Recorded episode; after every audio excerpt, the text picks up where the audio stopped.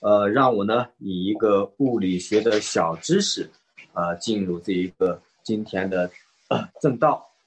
好，我们大家呢都知道，呃，一滴水的它的体积呢，它并不是呃很大，它只不过它只有不到一厘米左右。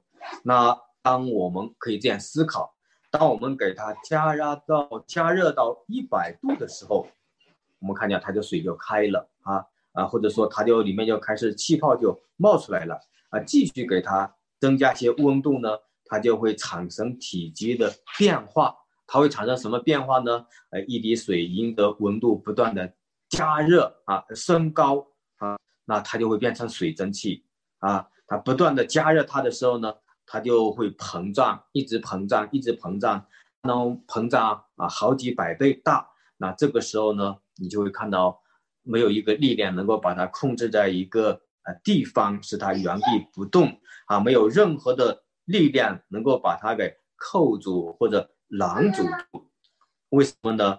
因为这个时候它就会飘上去，啊，它就会飘到空中，这就是我们所看到的云彩啊。所以你就会看到，你很多的水加热之后膨胀之后。它就会变成云彩啊，变成云彩。所以，我们透过这样一个小知识，我们来看思想是特别有意思的。为什么呢？因为水，我们思考它，水变成一个云彩，它究竟发生了什么样的变化呢？我们就可以看到，第一，温度的变化。哎，你不断的加热它的时候，它就会发生一个大的变化啊，水温的变化。第二呢，就是体积，哎，原来是液体。现在变成了气体啊！第三是位分的变化，原来是在地上的，哦，飘到了哪里呀？空中啊！它的它的这一个这一个变化是非常的大的。那么我们看到在希伯来书里，我们在从第十一章我们就看到了基督徒，他是一群世界本不配拥有的人，他们在神面前因着信，能够软弱的成为刚强。因着信，在这个世界上走天路，他们被拘留，他们被鞭打，啊，他们的家业被抢去，甚至于他们因着信仰殉道，啊，甚至因着信仰被追逼、追逼、被逼迫的走到这里，走到那里。那这里面圣经十二章啊，希伯来书就告诉我们说，他们如同云彩围着我。啊，注意了啊！所以我这里要思考这个云彩，那就说云彩，我们可以知道它是很精彩的，是吧？呃，云彩你就会发现，那一个天上的蓝天上啊飘着的白云啊，那个彩色的那一个那一个呃样子，它就是云彩。你可以想象一下，在夏天啊，如果是冷风吹过的那个天空，它一片的蔚蓝。啊，这是空中呢，在天上几朵洁白的云彩，蓝色的天空，拍配上这些白云，你就会让我们看到是心旷神怡啊。所以说，你就看到什么呢？看到了世界上不配有的一群见证人，如同云彩一样围绕着我们，他们如同云彩一般，他们升到了天上，因为他们不属于这个世界。他们属于哪里呢？他们本是属于天上的，而水变成云彩是经过了温度的变化、体积的变化啊，一个地位的变化。那见证人呢，如同云彩，他们也是被神的信仰眺望的一群人，他们的生命呢，我们可以思想，他也是被改变的。啊，他们也是被改变的，他们的生命是被主的道更新的，是吧？而是被改变的，他们的身体呢变为身份变为属天的，他们不是属地的，这就是什么呀？见证人如同云彩的这个意思。所以云彩呢反射的是天上圣洁的光芒，云彩呢把神的荣耀仿照了出来。那这些人呢？以信心的果效，把天上的光辉照耀出来。他们的灵性高到一个地步，到哪里了？他们到了天上了。他们看见了我们没有看见的啊！这就是那一个庸才的这一个意思啊。所以我们会回想一下，比如说我们有一个词叫登高望远，甚至我们现在呢，我们也可以知道啊，城市里有很多的高层的建筑，我们是有这个体会的。你每登高一层，你就看得越远啊，你的风景就看得越远啊。所以我们就会发现，我们的灵性呢，它也是这样的，它也是这样的。灵性升高到云彩的时候，你就会看到什么呀？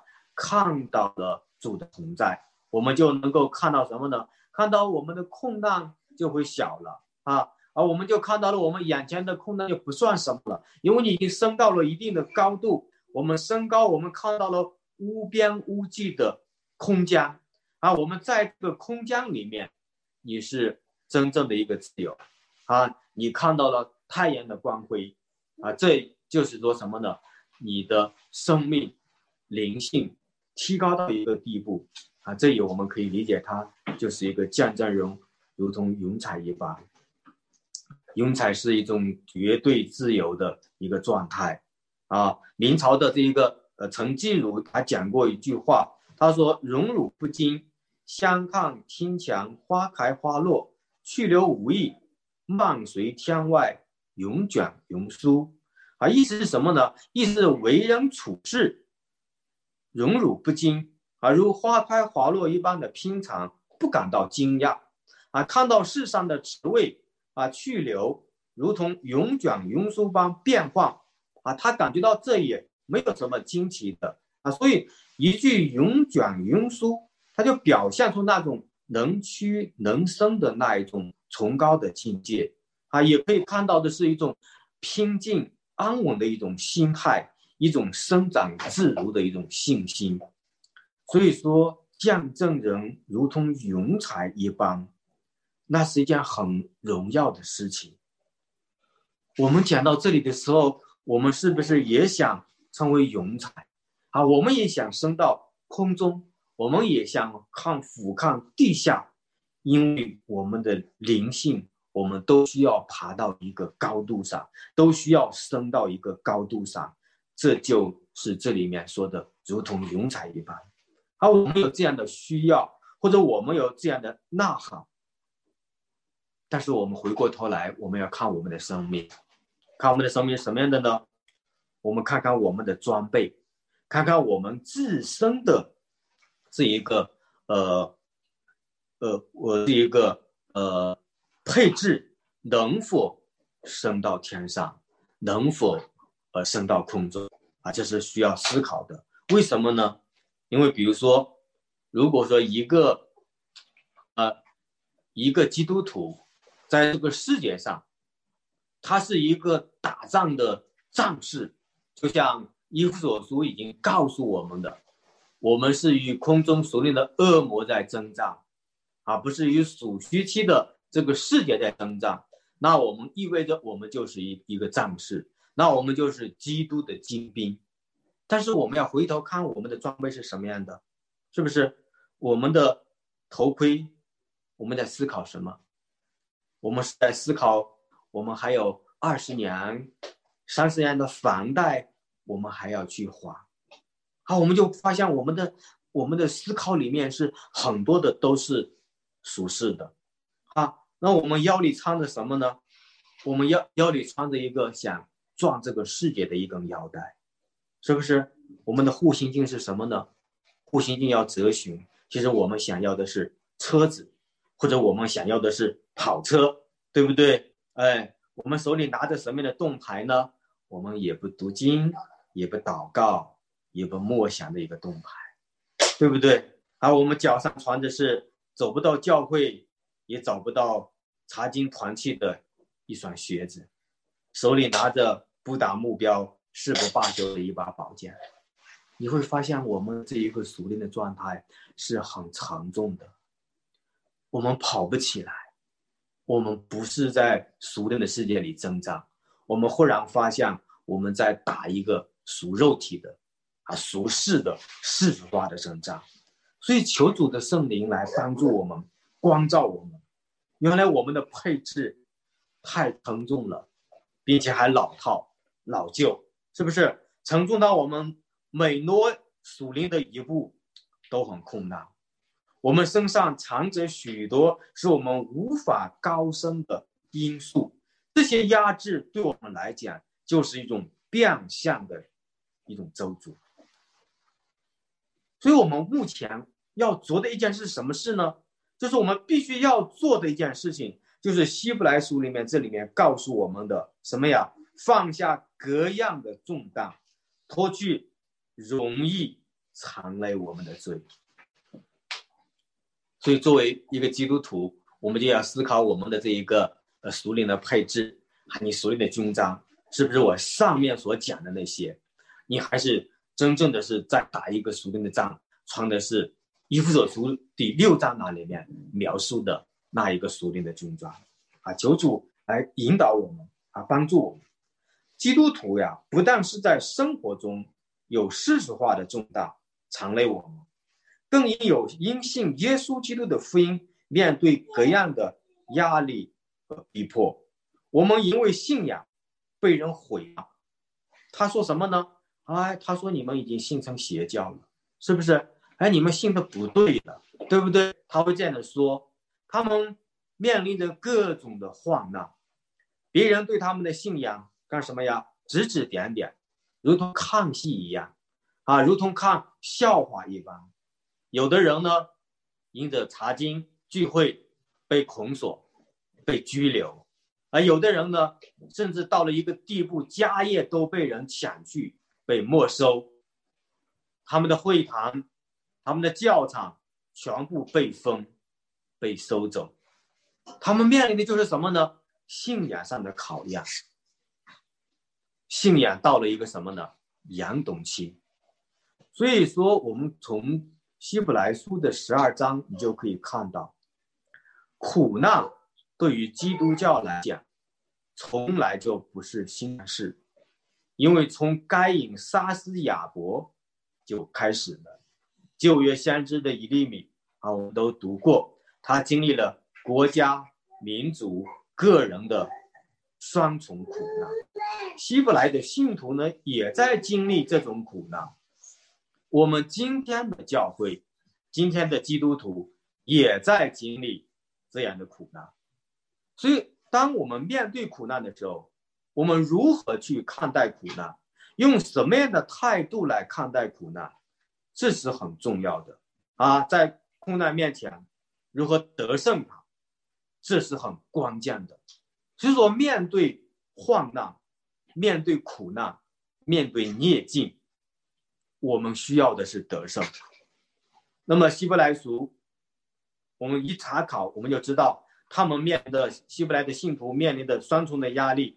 啊，各种世俗化的重担也在缠累他们，是吧？各种因信仰而带来的逼迫，也是他们要面对的难题。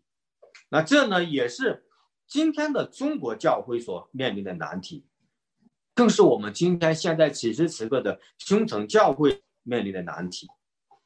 但是我们一讲到难题，我想问大家：上帝知不知道？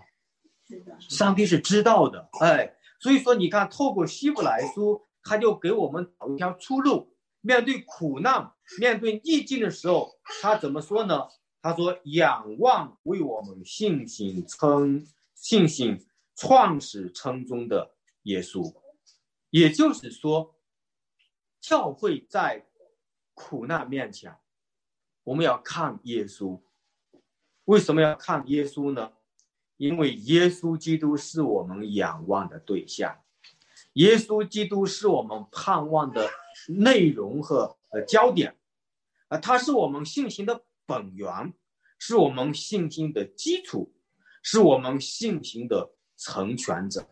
我们需要仰望那一位坐在宝座上的万王之王，他是神，他是神的儿子，他是创造宇宙万有的主。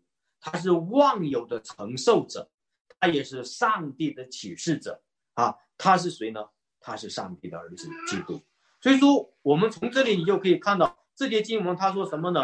信心创始成终，就表示我们的信心从开始在过程中讲到成全，都是因着谁呀？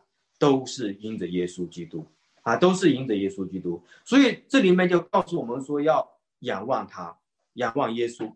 那么我们究竟该怎样仰望他呢？仰望他的什么呢？面对这个苦难，耶稣基督是我们的榜样，是我们信仰的对象，是我们的焦点，是我们的内容，是我们的核心。那我们该如何仰望他？看他是我们怎样的一个榜样，怎样的一个楷模呢？他在苦难中，他在苦难的路上怎么走，怎么行，成为我们效法的一个榜样。你看希伯来书怎么说呢？他说。他因那摆在前面的喜乐，就轻看了羞辱，忍受了十字架的苦难。也就是说，耶稣基督在苦难面前，他是什么呀？他是向前看的，他不看现在，他没有看后面，他看的是哪里呢？看的是前面，在苦难面前。他仰望的是前面，就是前方道路的终点，在前方道路的终点那里，他看见什么呢？他看见喜乐，啊，他看见了喜乐。他一看见喜乐，他在回来在面对现在的时候，他就能够面对苦难。他因着苦难，因着别人对他的羞辱，他生出来一个心态，就是什么呀？轻看羞辱。啊，这是我们能以得胜苦难的原因，也就是说，他是什么呢？因着未来的成就感，他轻看了现在世界给他的一切的羞辱，一切的苦难，他怎么会有喜乐呢？在苦难面前，在羞辱面前，怎么会有喜乐呢？这就是神给的原则啊，这就是神定的属灵的规律。借着十字架，啊，主耶稣基督把我们带到得胜当中；借着他的死亡和他的复活，他把我们带到他的复活里面；啊，借着苦难，他把我们带到上帝的奖赏当中；借着逼迫，他把我们带进上帝的荣耀。这就是神定的一个俗的原则啊！注意了，所以说今天我们所分享的是很重要的一个环节啊，一个熟练的规则，也就是说。苦难过后一定有荣耀，这是圣经的一个原则。那耶稣基督呢？看到前面的结果，他已经明白了。他明白什么呢？他已经知道他所走的是一条得胜的道路。也就是说，虽然我现在面对苦难，但是我相信我的前面的道路那一个结果是稳操胜券。所以，在这个意义上，面对羞辱的时候，他就能够轻看羞辱；面对苦难的时候，他就能够轻看苦难。因为轻看现在的羞辱，就是因为他已经知道了他将来的结果是什么样的，所以他也知道了他在经历实践之后，他会得到什么，他都知道，他都知道。所以他就能够轻看和藐视现在的羞辱，轻看现在的苦难。那我们回到圣经，或者你回到耶稣基督定十字架，啊，你回想耶稣基督，我们的主在他死而复活之前，十字架之前，他经历什么呢？他被人用威子他的头，是不是？那就好比是今天警察用警棍敲你的脑袋，侮辱你。对不对？而试弄他，唾唾沫在他脸上。哦，感谢神，警察还没有拖过，唾过我们，对吧？哎，蒙上他的脸，打他，然后嘲笑说：“你猜一猜，打你的是谁？”主耶稣不知道吗？他都知道，是不是？讲难听的话，辱骂他，侮辱他，最后呢，把他赤裸裸的、一丝不挂的。钉在十字架上，这就是福音。所以光复耻笑他，犹太人他的同胞也嘲笑他。你如果是神的儿子，你就从十字架上下来吧。你下来，我们就信你。今天也不也是这样吗？看你们所信的神，你们的所信的神就把你们带到派出所了。你们的神，你们信的就使你得了疾病，使你得了重病，得了癌症啊，神就不医治你，是不是？有没有这样的嘲笑？一定会面对的，一定会领到的。啊，那你就会看到主耶稣基督被钉上去的时候，钉在十字架上，连与他一同钉的强盗都是这样的讥笑他。基督面对的羞辱是全方位的，他面面对的是掌权执政者的羞辱，有执法警员对他的羞辱，有平民百姓对他的羞辱，是不是？有同一囚室的囚犯对他的羞辱。面对如此伤害性、侮辱性极大的耻辱，他得胜了。他得胜的秘诀是什么呢？他知道他经历这些之后，他要得到什么，所以他就能够在这秘诀当中轻看一切的羞辱。换一句话说，我们因着信仰，因着福音，他们会轻看我们。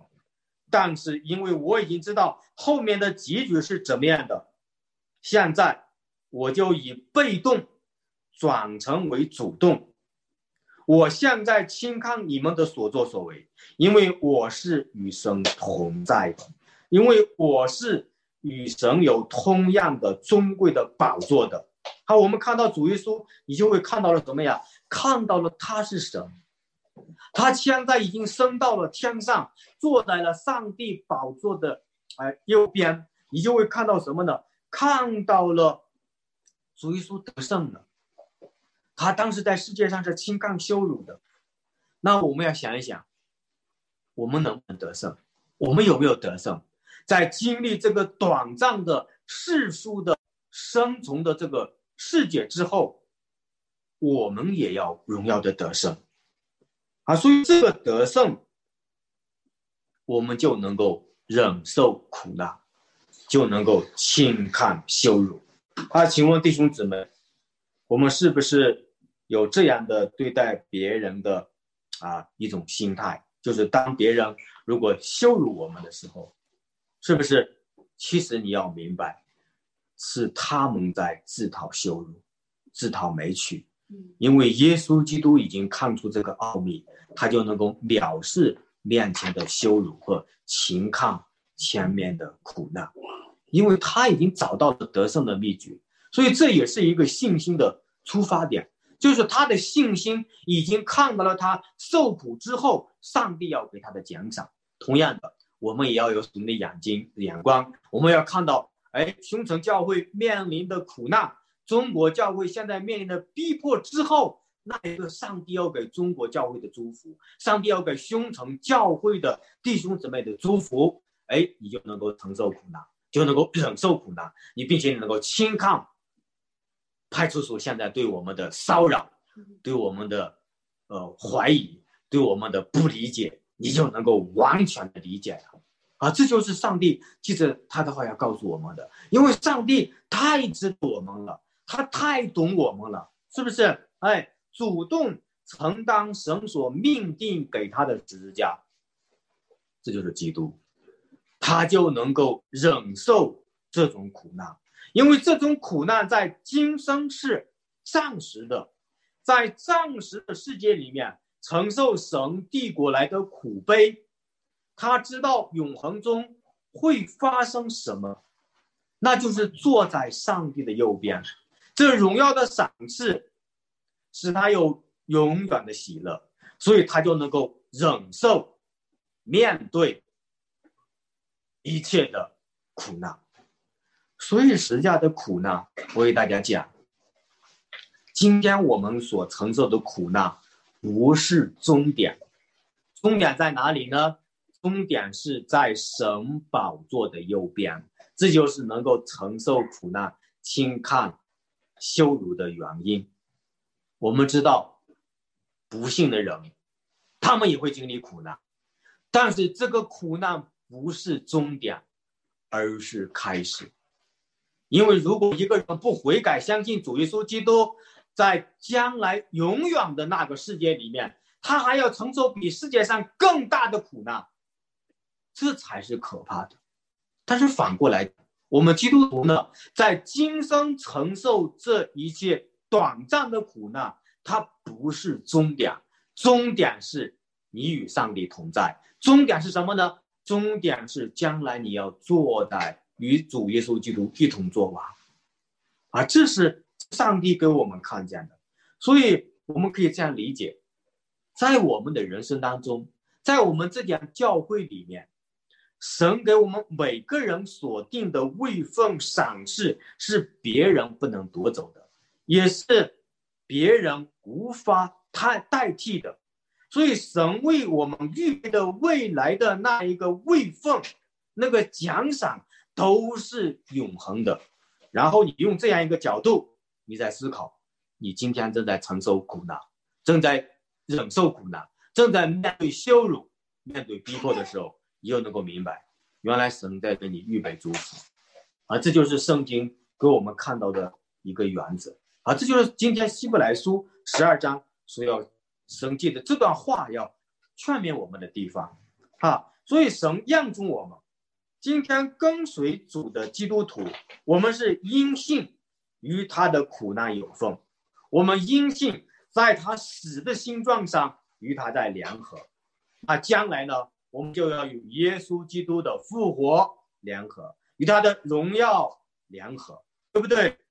这就是福音，这就是主耶稣基督给我们的恩典啊！你会看到什么呢？我们会看到基督的信仰不是一条顺利成功的路程，真信仰从来就不是世界的法则。世界上的人只要平安。只要健康，逃避苦难，逃避一切不好的事情。但是真信仰，在基督教的信仰当中，在基督的信仰里面，他让我们知道，我们会面临苦难，世人也会面临苦难。但是区分就是，我们有得胜的秘诀，他们没有啊！感谢主。所以说，我们会看到，连主耶稣基督。他都承受苦难，在这个世界上面对了挑战，何况是我们这群跟随他的人呢？何况是他所按照他的形象，我们的创造我们的这些受造者呢？对不对？呃，所以希伯来书的五章的第八节，他讲了这样一段话，他说什么呢？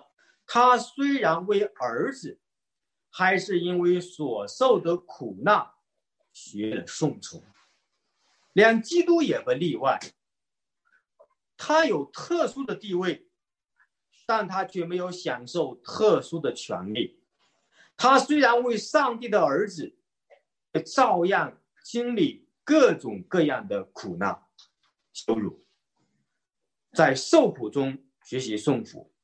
他不是与我们同等级别的人，不是与我们同等量器官的人。他和我们完全不一样，他是从天上来到人间的上帝的儿子。我今天的时候，我忽然在想这一个道成肉身，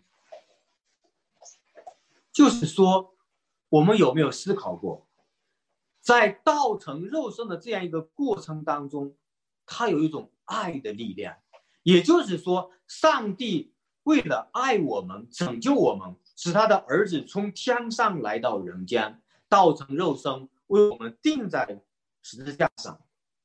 生的儿子，尊贵的那一位主，他来到人间的时候，他也不例外的，他没有享受特权的，也面对了苦难，也承受了苦难。他没有给自己开方便之门，他没有。但是他是有特殊的地位的，啊，你可以想一想，是不是？哎，另一个就是什么呀？他有特殊的能力，他完全可以从十字架上下来，他没有这样去做，对不对？啊，基督行了许多的生机启示，没有一次是为自己的需要而行的，没有一次是为自己的肉体的方便而行的。什么叫与众不同？这就叫做与众不同。什么叫境界？我想这才叫人生的境界。他都是反其道而行的，该享受的，他一样都没有享受，是不是？但是你看我们堕落的人，该享受的，我一丁点机会我都不会错过，甚至于没有这个机会，我也要创造出许多机会来，这就叫做堕落，这就叫做贪污，是不是？苦难是人生必要的，并且是绝对的、必须的。如果神爱你，他还赐下苦难给我们，真是他样中我们的名字。所以你就会看到什么呢？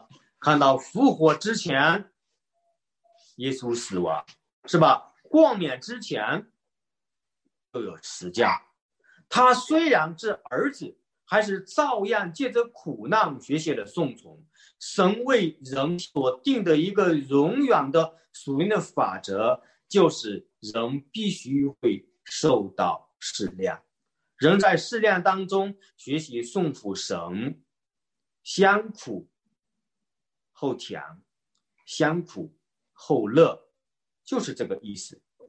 那我们会看到，基督借着苦难学习了顺从，神所要求于我们的就是顺从，因为听命胜于献祭，顺从胜于公羊的自由。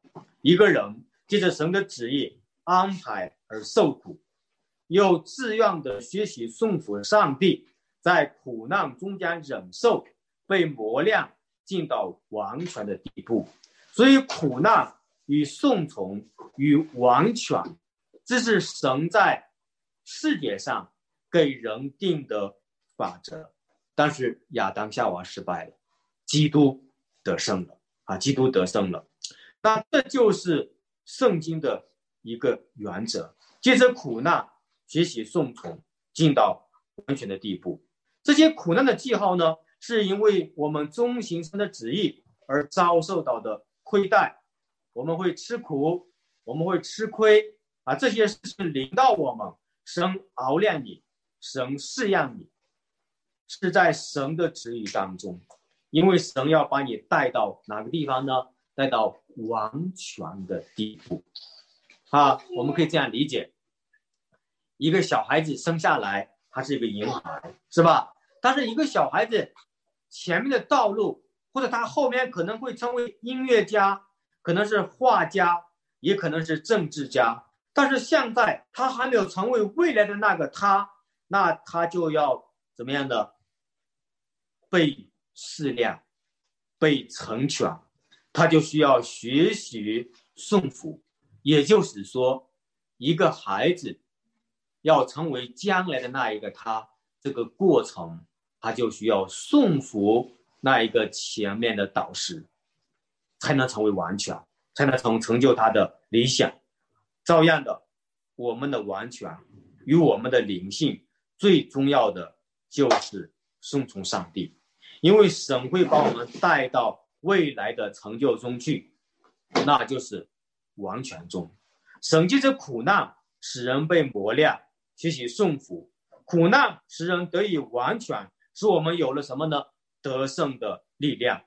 所以受苦的教会有奉于基督的患难、国度、忍耐，这是很荣耀的一件事情。我们不是因为犯罪而受苦，而是为福音、为义而受苦。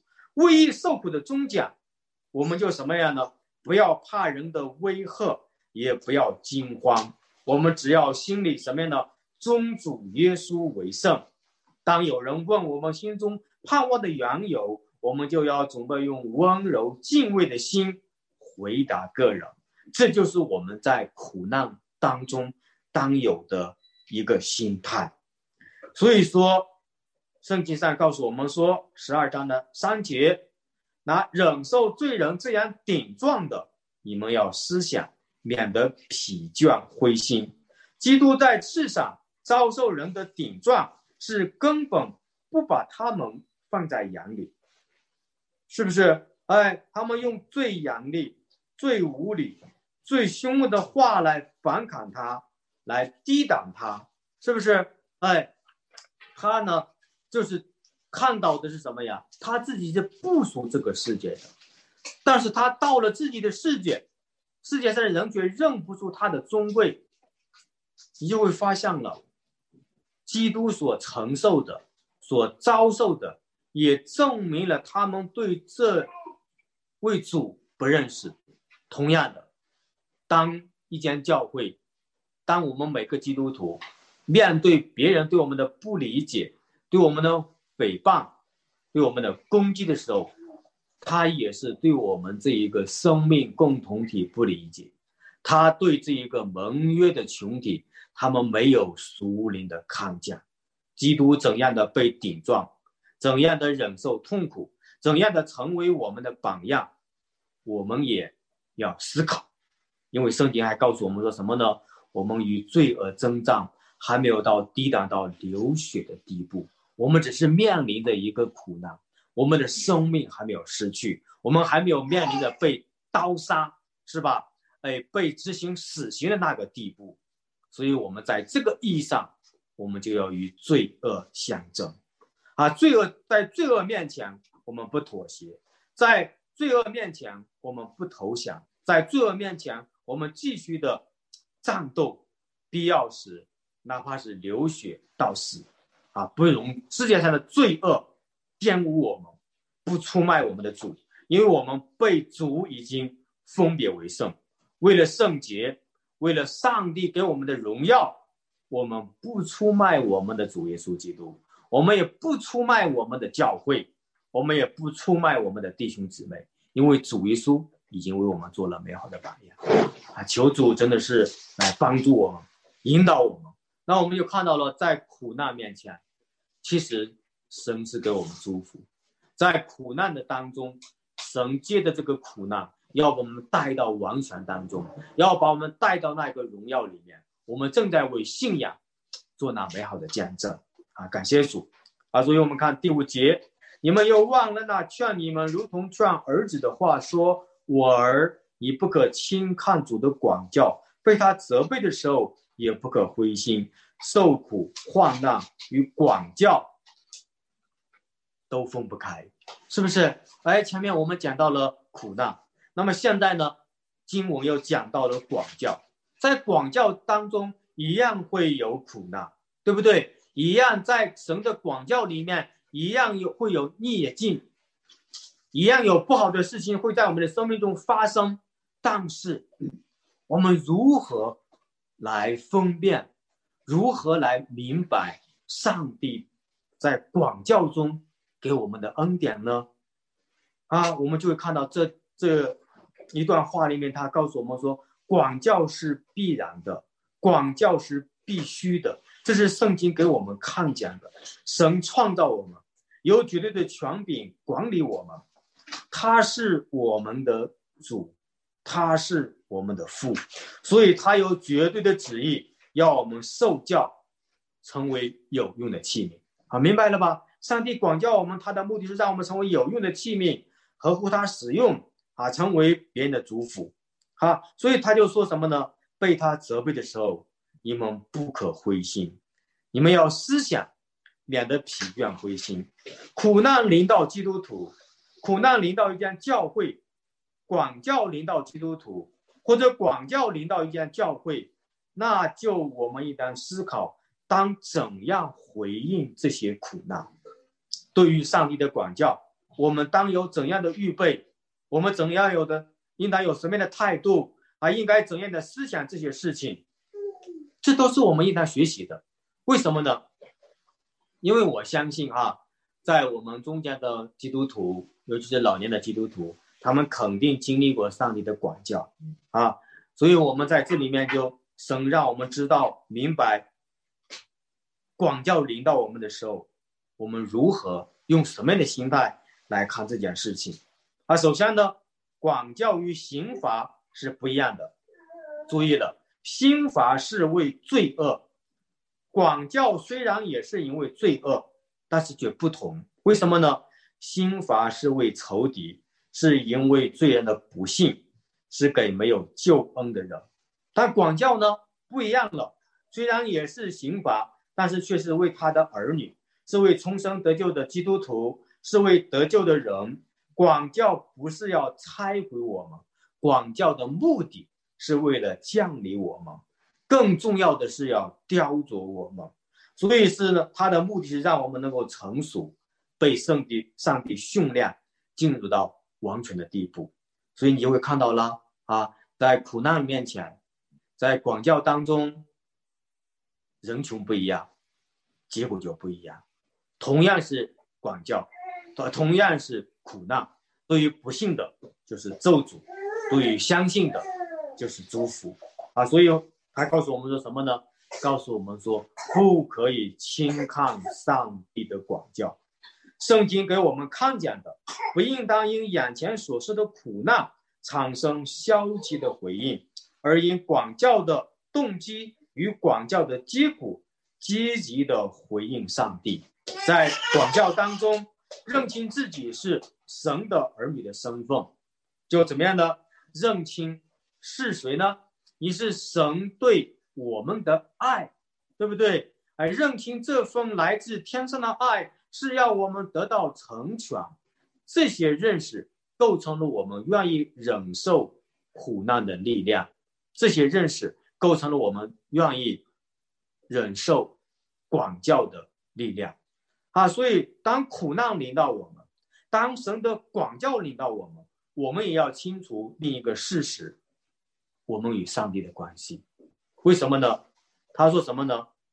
管教的是他的儿子。不管教的是狮子，我们在这里面，我们要明白，我们与天父的关系，是不是？我们是他的儿女，没有儿女不管教自己的孩子的。我们得救的地位是不改变的，但是关系有时候是不正常的，有时候是正常的。当我们犯罪的时候呢，我们的关系就不正常了。为什么呢？远离神了啊，离开了上帝了。那这个时候。我们和天父的关系就不亲密了，关系就变得疏远，啊，关系就变得关系就变得冷淡。那这个时候，就是罪使我们余生疏远了。那广教就来了，苦难就来了。告诉什么呢？神在借着苦难管教我们。哎，你现在与我关系太远了，你已经离开我了。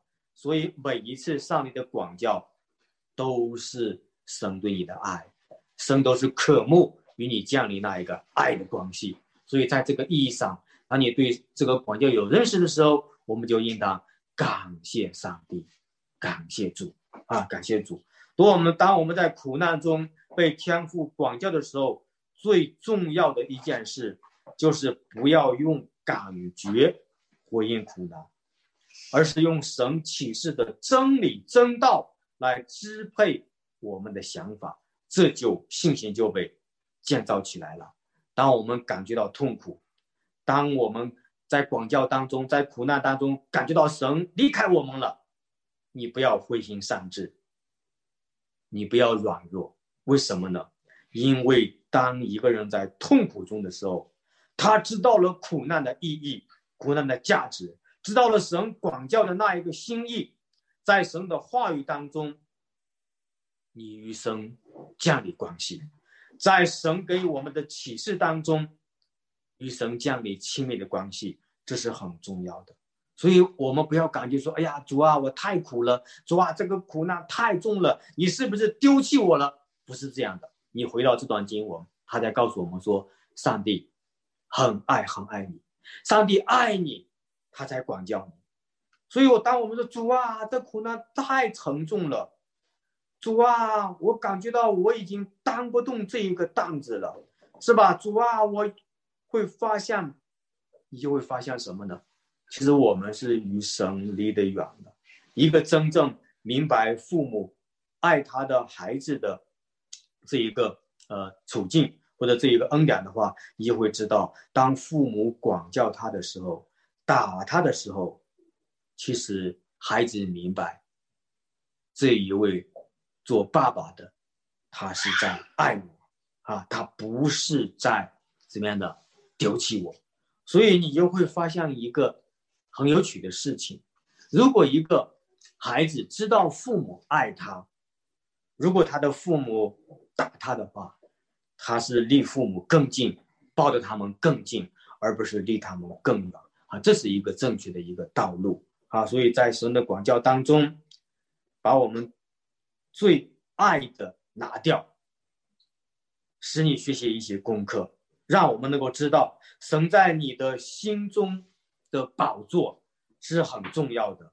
如果我们的心里面的宝座被别的事物所啊占用，上帝就使我们痛苦，上帝就使我们生病，上帝就借着逼迫，啊，借着一切的手段，重新的降临我们与他的关系。因为神鞭打我们，是带领我们到更正确的路上啊！感谢神，所以。我们会发现，这与没有经历管教的人呢是不同的啊。没有经历过管教的人，他不明白上帝对我们的爱；没有受过管教的人呢，常常走错也不知道；没有受到管教的人呢，常有一些没有得医治的熟练的疾病。那这些都需要上帝用管教把他带回来，需要上帝用管教把他引导到正路上。所以我们就不可以轻看上帝对我们的管教啊，这样呢，你就会看到了上帝是很爱我们，因为他担心我们走在一条滑跌的路上，啊，但所以你要思考了，思考什么呢？呃，在这个诗篇上，亚啥呢？他有一个写过一段话，在诗篇的七十三篇，就是说他看到了恶人。在世上一帆风顺，常享安逸，财富加增，一生的平平安安。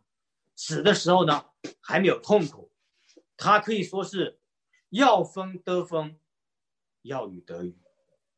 啊，他就想不通，为什么人家不信的人还这么一帆风顺，而我信你跟随你，却没却这么多的苦难重重呢？然后神让他就思考，当他来到神面前的时候，他就明白了，一帆风顺，在世上活着，对于一个人来讲，那是一个咒诅。为什么呢？因为人没有苦难，不会思考人生的意义和价值在哪里。如果人没有苦难，他只享受俗世的一切的安逸和享受。所以他忽略那一个人生的永远的意义，在这个意义上，一个人没有苦难，反而是一种咒诅，啊！所以求主帮助我们，芦苇炼金，丁未炼银，耶和华奥亮人心，所以我们越亮越纯，啊，就是这个道理。苦难原来是神在我们身上工作的一个记号，而苦难难受的经历。是一个雕塑成型的过程，感受到的痛苦是神在成全我们的步骤。正因为此，我们不逃避苦难，我们也不轻看上帝给我们的苦难。我们在苦难中，我们也不必灰心。当有了这样的态度，我们忍受苦难，我们就敬重上帝的管教，我们顺服上帝对我们的管教，因为他爱我们。因为在管教的苦难当中。我们是有盼望的，因为神要塑造我们成为完全，因为神要塑造我们成为有用的器皿。感谢主，我们阿门吗？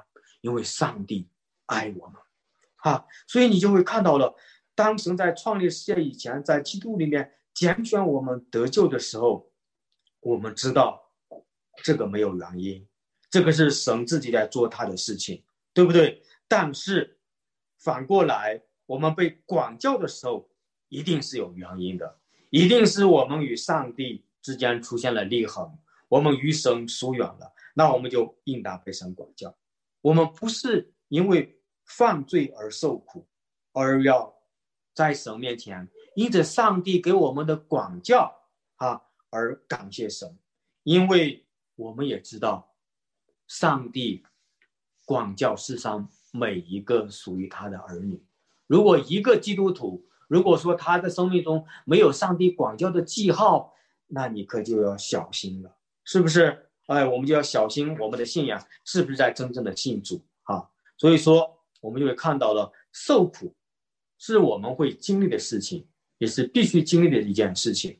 甚至圣经上也说过，为义受逼迫的是很荣耀的，我们配得为主来受苦，是不是？因此而喜乐，因此而在神面前感恩神啊！神是我们属灵的父亲，所以他被称为什么呢？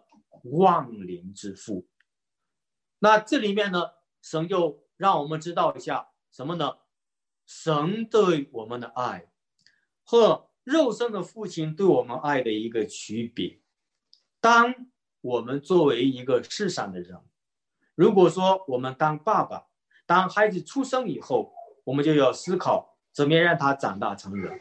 我们就会发现，做父母的就会教育自己的孩子。教导自己的孩子，管教自己的孩子，这是生生之父母会做的一件事情。但是圣经告诉我们说，他们不完美，因为他们是堕落的，他们可能会根据自己的观念，根据自己的私欲来管教自己的孩子。啊，我这两天看了一个文章，就是就是咱们中国的呃世俗的教育，尤其是这些做爸妈的。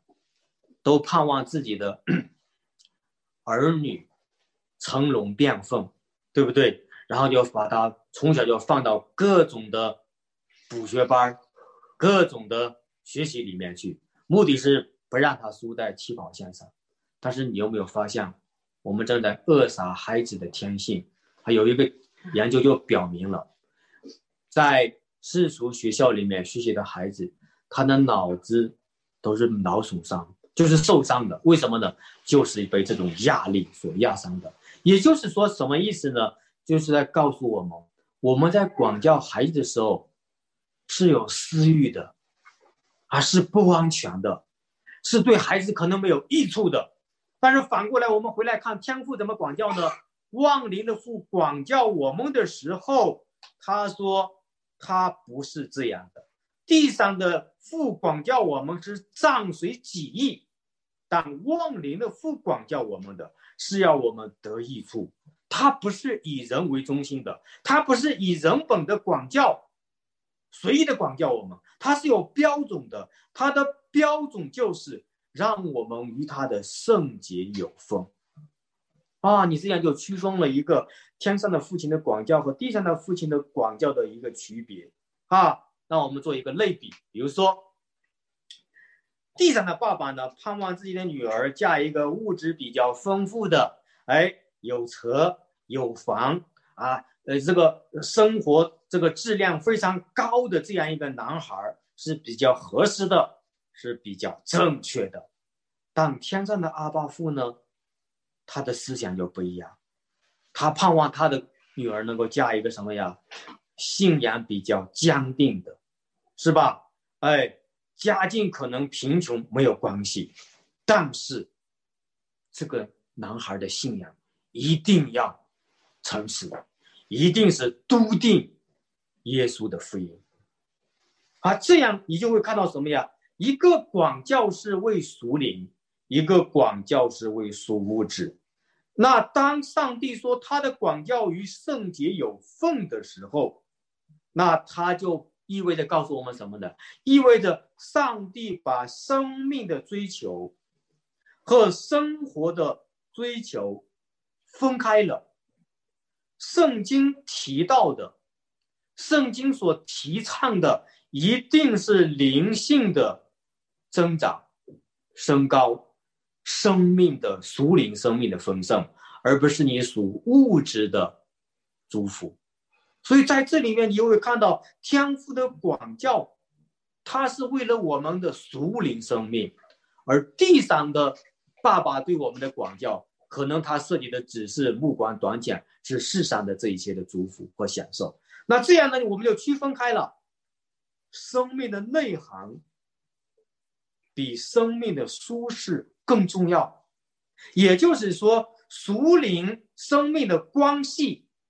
我们要搞清楚生活的需求，那就不是一个问题，因为灵界记住了，永远掌管着看得见的物质界，生命和生活我们要分开啊。所以说，你就会看到了天父的管教是为了我们的灵性和为了我们的生命，瓷器才是讨论我们的生活。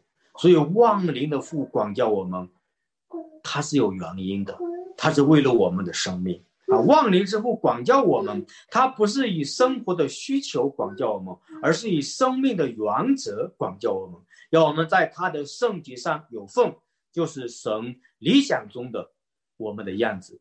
那我们的样子该是什么样的呢？主耶稣就说了，啊，在 约翰福音里面，他说：“呃，我来了。”是要叫人得生命，并且得的什么呀？更丰盛。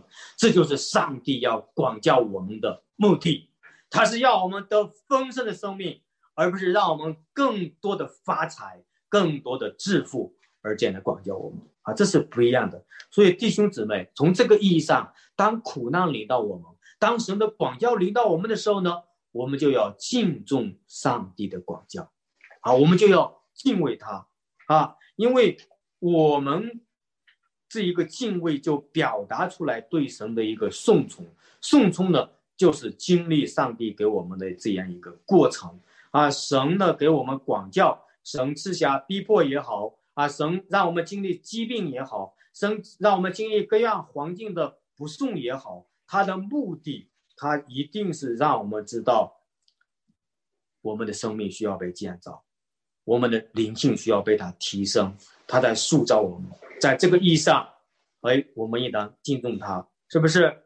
所以凡广教的事，当时不觉得快乐，反觉得愁苦，后来就为那精炼过的人结出了什么呀？平安的果子。那基督徒呢，在神的广教之下，我们是有盼望的。精炼过广教，精炼过神的编导。我们就结出什么呀？平安的果子就是义，是吧？神用他的主权，用公义管教他所爱的人，就是让那些浪费神的恩典与爱的人明白，只有上帝的义里面才有平安。人如果只懂得爱，不懂上帝的公义，他就会浪费神的恩典，他的生活、生命当中就没有平安。那教会的弟兄姊妹呢？如果只懂得神的爱，只讲上帝的爱，但是我们的生命却一塌糊涂。我们在呃随心所欲的生活，我们在犯罪，不愿悔改，不愿意离弃自己的罪。我们可以这样理解：其实他的生命中是没有真平安的，因为他不在意中生活。只有当他被管教之后，他发现自己在利用上帝，是不是？我们是不是在利用上帝，利用上帝的祝福，利用呃呃利用神？我们接着祷告都是在利用上帝，要上帝成全我们的心中的所思所想，满足我们的心想事成，对不对？那这样呢，我们就发现了，上帝就应当管教我们。为什么呢？因为我们的里面没有真正的平安，是吧？哎，我们的生命当中呢，你没有那一个真正的义，那这是。神要管教我们的原因，所以这就是说，我们只有受过管教之后，我们才能够经历到这样的一个平安。就是管教之后，上帝给我们结的果子，一将教会。如果只要上帝的恩，只要上帝的爱，只要上帝的怜悯，只要上帝的帮助，只要上帝的赦罪，同样的，一个人也是这样，那他就是一个小孩子。他没有长大成人。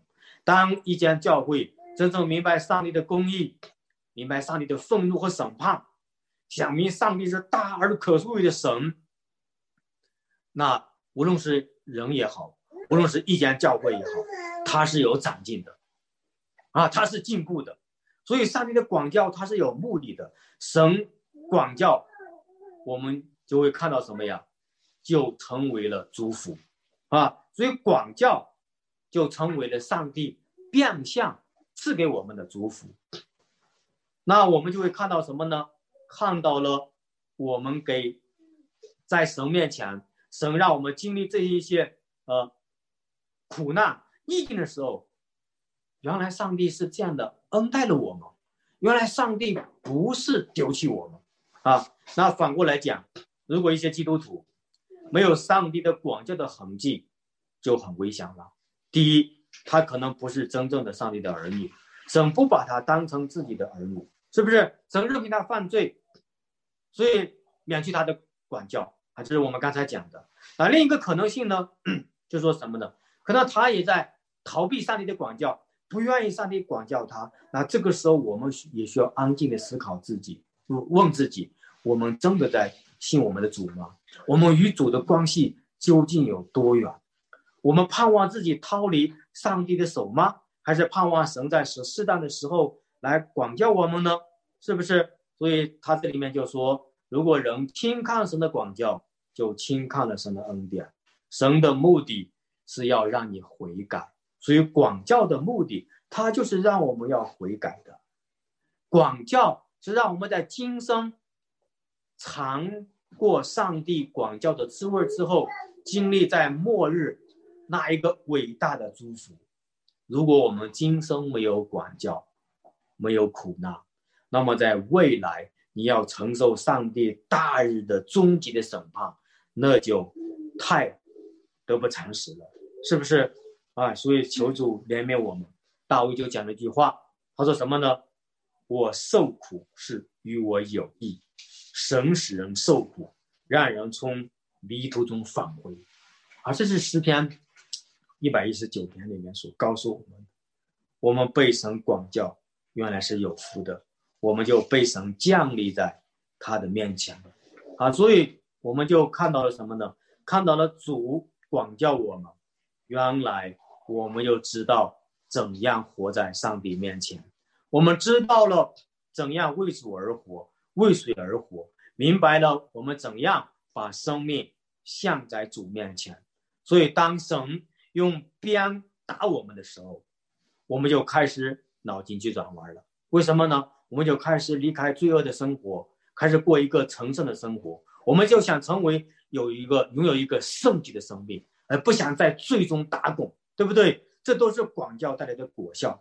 我们就心里面就特别的平安了啊，因为我们知道真正的找到了定位，该如何的在这个俗天的祝福里面为主而活。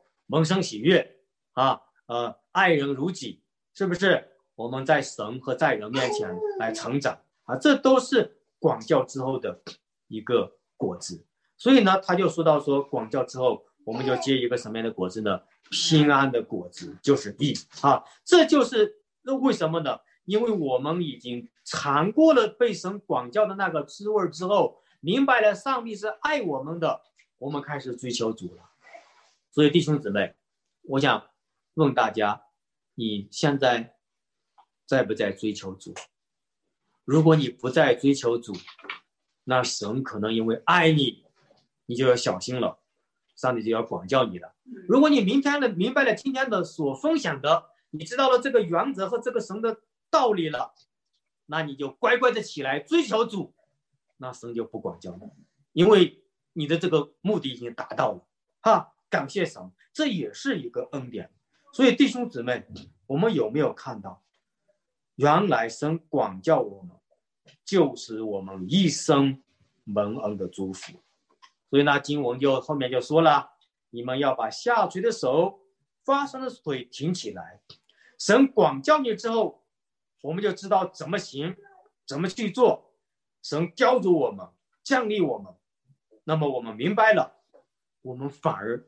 在苦难面前有力量了，你有了立场，是吧？你有了勇敢，你理直气壮的跟随主，理直气壮的信靠福音，理直气壮的见证福音。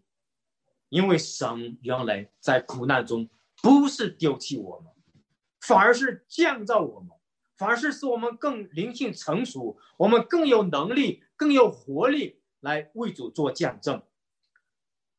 苦难管教后够，呃，以后我们回到了正确的路上。我们不是在歪路上，我们不是在邪路上，我们走在了正路上。我们不在岔路上，我们是走在十字架的道路上，这样我们就会发现我们的道路被修直了，啊，我们屈子呢也不知崴脚了，反得痊愈了。我们走在一条归正的路上，被神管教过之后，我们不是成为残缺，反而是得着了什么呀？痊愈，得着了一致，得着了健壮，生命反而复兴了。这就是神的美意，啊，这就是神在苦难当中给我们的美意，这就是神在苦难里面给我们的祝福。神的苦难在一个人的身上，其实你明白了今天的分享，就明白了，那是恩典的记号。没有经历过广教的人，很难做神的仆人，很难被神使用，是吧？人的成长不是在。不是单单在知识里面，更是在生命里面。那生长就是一个生命增长的过程。人经历逆境、苦难、风吹雨打、坎坷，是不是他就快速的成长？他经历苦难虽然难受，但是神已经告诉我们了，我们这是被神恩待的一个记号。苦难临到我们。是蒙生祝福的一个记号啊！这就是神在福音里面所赐想的。最后呢，让我们明白一件事情，其实我刚才已经已经引引出来了，那就是什么呀？随着十字架的救恩，因着福音而来的苦难，那是一个祝福。所以苦难因着十字架就称为了恩典。反过来，没有十字架的苦难，就成为了上帝公义的审判，就成为了咒诅啊！所以在这个意义上，我们就会看到了，原来我们的苦难因着十字架有了特别的价值。感谢神，这就是神爱我们的原因啊！我们来做一个简短的祷告啊！荣耀的主。我们感谢你，我们谢谢你今天呢这样的带领赐福我们，让我们知道，在人生的这一个生活的过程当中，无论是信的还是不信的，都会面临苦难逆境。但是今天，你让我们看到，因着耶稣，因着福音，因着上帝对我们的爱，我们的苦难，我们的逆境。就变成了祝福，就成为了上帝祝福我们的手段和渠道。主啊，我们献上感恩。所以我们在这里面，我们对你说，我们现在正在承受逆境，我们的弟兄姊妹正在承受患难、苦难、诽谤、攻击。你告诉我们说，我们不轻看这些别人给我们的羞辱，反而敬重上帝，借着这些。来的各种各样的祝福，因为这是你爱我们的明证，爱我们的记号。主啊，谢谢你，求主你继续引导我们的生命，使我们得着你给我们的完全。求主你带领我们的生命，使我们得着你所应许的更丰盛的生命。听我们这样的祷告，奉主耶稣基督的圣名，阿门。